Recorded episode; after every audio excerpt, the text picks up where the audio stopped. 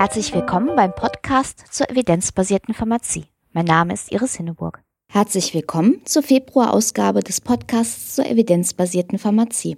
In der Rubrik Evidenzbasierte Pharmazie in der Praxis gibt es wieder Hinweise zu verfügbaren evidenzbasierten Informationen, die sich besonders gut für die Beratung in der Selbstmedikation nutzen lassen. In unserer Reihe zu systematischen Übersichtsarbeiten geht es dieses Mal um das Protokoll und die konkrete Fragestellung – und weitere Neuigkeiten finden Sie im Blick über den Tellerrand. Die Links zu allen Rubriken sind in den Shownotes auf meinem Blog hinterlegt unter www.medizinjournalistin.blogspot.de. Evidenzbasierte Pharmazie in der Praxis. Was gibt es Neues an evidenzbasierten Informationen für die Beratung in der Selbstmedikation? In der Reihe zur evidenzbasierten Selbstmedikation ist im Januar in der Pharmazeutischen Zeitung ein Beitrag zu Ginkgo zur Demenzprävention erschienen. Natürlich gibt es auch dazu wieder ein Szenario aus der Praxis, zu dem Sie Kommentare hinterlassen können. Im Herbst ist ein Cochrane Review zu verschiedenen Interventionen bei Übelkeit und Erbrechen in der Schwangerschaft erschienen. Für den Bereich der Selbstmedikation sind vor allem die Daten zu Ingwer und Vitamin B interessant. Der vollständige Review ist kostenpflichtig, aber das Abstract frei zugänglich. Derzeit ist wieder Erkältungssaison. Passend dazu gibt es auf der Patientenseite des IQWIC gesundheitsinformation.de ein entsprechendes Themenpaket. Darin finden Sie evidenzbasierte Informationen zur Vorbeugung und Behandlung, aber auch zu möglichen Folgekomplikationen. Das österreichische Cochrane-Portal Medizin Transparent ist immer eine gute Anlaufstelle, wenn es um Trendprodukte oder vermeintlich sanfte Naturmittel geht, die mit gesundheitlichem Nutzen beworben werden. Aktuell gibt es einige interessante Beiträge zu Präparaten, die Ihnen am HV-Tisch begegnen können. So gibt es auf Medizin Transparent etwa einen Artikel zur Wirksamkeit von Methylsulfonmethan, kurz MSM, das bei Arthrose beworben wird. Außerdem auch ein Beitrag zu Weidenrindentee, der eine Alternative zu Aspirin sein soll. Evidenzbasierte Pharmazie auf den Punkt. In der letzten Folge ging es um die grundlegenden Eigenschaften von systematischen Übersichtsarbeiten. Ein großer Vorteil von systematischen Reviews ist es, dass der Autor nicht willkürlich, sondern nach festen Kriterien die Studien zu einer Fragestellung aufarbeitet. Wer eine systematische Übersichtsarbeit kritisch beurteilen will, sollte sich daher auch ansehen, wie das genau passiert ist. In der heutigen Folge geht es daher um das Protokoll und die genaue Fragestellung eines systematischen Reviews. Bei jedem systematischen Review wird es Entscheidungen geben, die nicht immer rein objektiv sind, sondern auf Werturteilen beruhen. Problematisch ist es immer dann, wenn die Autoren diese Werturteile anhand der gefundenen Studien fällen. Denn dann kann sich leicht eine systematische Verzerrung einschleichen, etwa wenn der Autor nur die Studien berücksichtigt, die zu seiner eigenen Hypothese passen. Um das zu vermeiden, gehört es zum guten Standard, dass die Autoren vorab ein Protokoll erstellen. Darin wird die Fragestellung festgelegt, Ein- und Ausschlusskriterien, Suchstrategien und die Details der Auswertung. Das Protokoll enthält also die vorgesehenen Methoden des Reviews. Für Protokolle von systematischen Übersichtsarbeiten gibt es auch eine eigene Reporting Guideline – in der diese Anforderungen festgehalten sind. Sie heißt Prisma P und ist in den Shownotes hinterlegt. Sinnvoll ist es, dass die Autoren das Protokoll vor Beginn des Reviews veröffentlichen, sodass der Leser überprüfen kann, ob sich die Autoren auch tatsächlich an das vordefinierte Prozedere gehalten haben. Protokolle für Cochrane Reviews werden so wie die Reviews selbst in der Cochrane Library hinterlegt. Außerdem gibt es auch ein internationales prospektives Register für systematische Reviews, Prospero.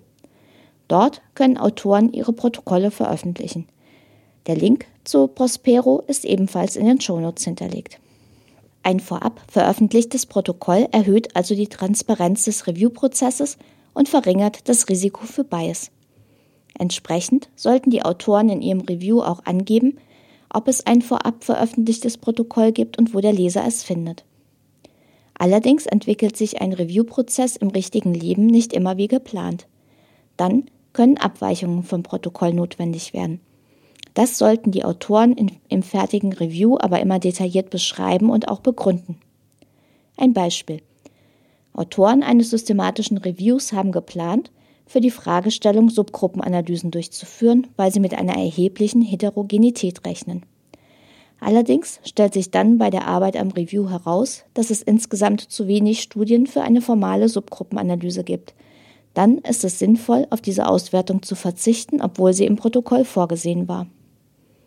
Für die Bewertung eines systematischen Reviews können wir also zusammenfassen, eine qualitativ hochwertige systematische Übersichtsarbeit beruht auf einem vorab veröffentlichten Protokoll und die Autoren begründen es nachvollziehbar und transparent, wenn Abweichungen von diesem Protokoll notwendig waren.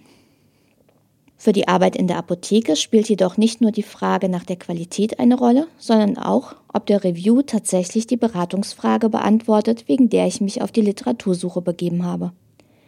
Deshalb ist es auch wichtig, einen kritischen Blick auf die Fragestellung des Reviews sowie die Ein- und Ausschlusskriterien zu werfen. Im Folgenden gehe ich immer davon aus, dass es sich um eine Beratungsfrage zu einer therapeutischen Intervention handelt. Die sind in der Apotheke ja am häufigsten.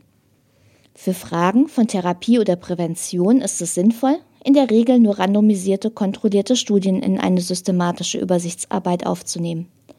Wenn die Autoren davon abweichen, sollten sie eine gute Begründung dafür liefern können und mögliche systematische Verzerrungen entsprechend berücksichtigen. Für die genaue klinische Fragestellung hat sich das PICO-Schema bewährt.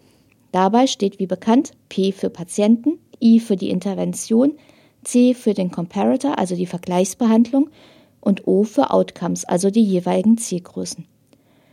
Die Outcomes sollten sowohl Nutzen als auch möglichen Schaden der Intervention abdecken und sich natürlich auch auf patientenrelevante Zielgrößen beziehen.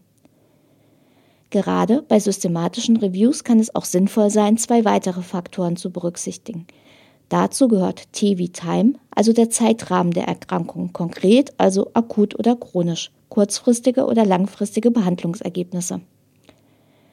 Auch kann S wie Setting eine wichtige Rolle spielen, also ob eine Intervention ambulant oder stationär durchgeführt wird oder die Behandlung in einem Industrie- oder Entwicklungsland erfolgt. Grundsätzlich kann die Fragestellung für diese Komponenten eher breit oder eher eng angelegt sein. Ein Beispiel.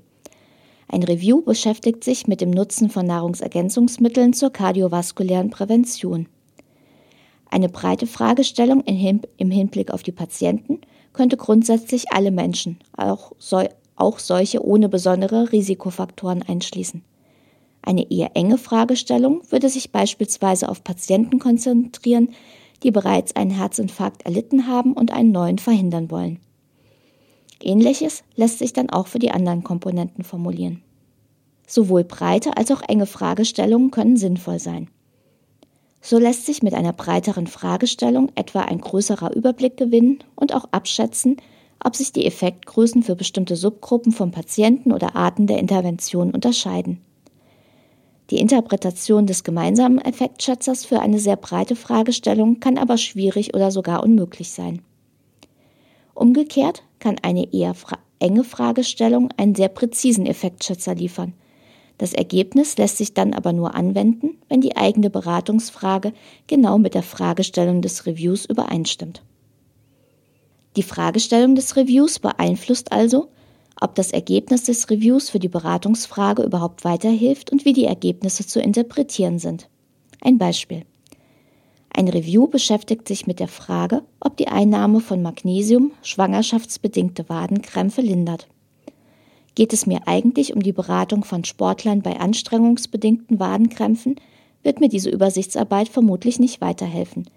Denn es ist unklar, ob sich die Ergebnisse tatsächlich auf diese Patienten übertragen lassen. Oder ein anderes Review untersucht den Nutzen von Vitamin C für ein bestimmtes Krankheitsbild und fasst dabei sowohl die perorale als auch die intravenöse Applikation zusammen. Der gemeinsame Effektschätzer wird mir für die Beratung in der Selbstmedikation vermutlich nichts nützen, da die Patienten in diesem Setting Vitamin C nur per Oral einnehmen. Hilfreich wäre es in diesem Fall, wenn die Autoren zusätzlich die Effekte getrennt nach Applikationsweg analysiert haben und ich also sehen kann, ob sich die Ergebnisse dabei unterscheiden. Was bleibt aus dieser Folge festzuhalten? Ein vorab veröffentlichtes Protokoll verringert Bias bei der Review-Erstellung, erhöht die Transparenz und damit das Vertrauen in die Ergebnisse. Bei der konkreten Fragestellung ist es sinnvoll zu prüfen, ob die einzelnen Komponenten tatsächlich auch zu meiner konkreten Beratungsfrage passen. Bei der konkreten Fragestellung ist es sinnvoll zu prüfen, ob die einzelnen Komponenten tatsächlich auch zu meiner konkreten Beratungsfrage passen und ob sich das Ergebnis des Reviews dafür sinnvoll interpretieren und anwenden lässt. In der nächsten Folge beschäftigen wir uns damit, was eine hochwertige und zuverlässige Literaturrecherche in einem systematischen Review ausmacht. Über den Tellerrand. In der Verbraucherzeitschrift Gute Pillen, schlechte Pillen gibt es eine Rubrik, die Werbung für Arzneimittel oder Nahrungsergänzungsmittel aufgreift und kritisch analysiert.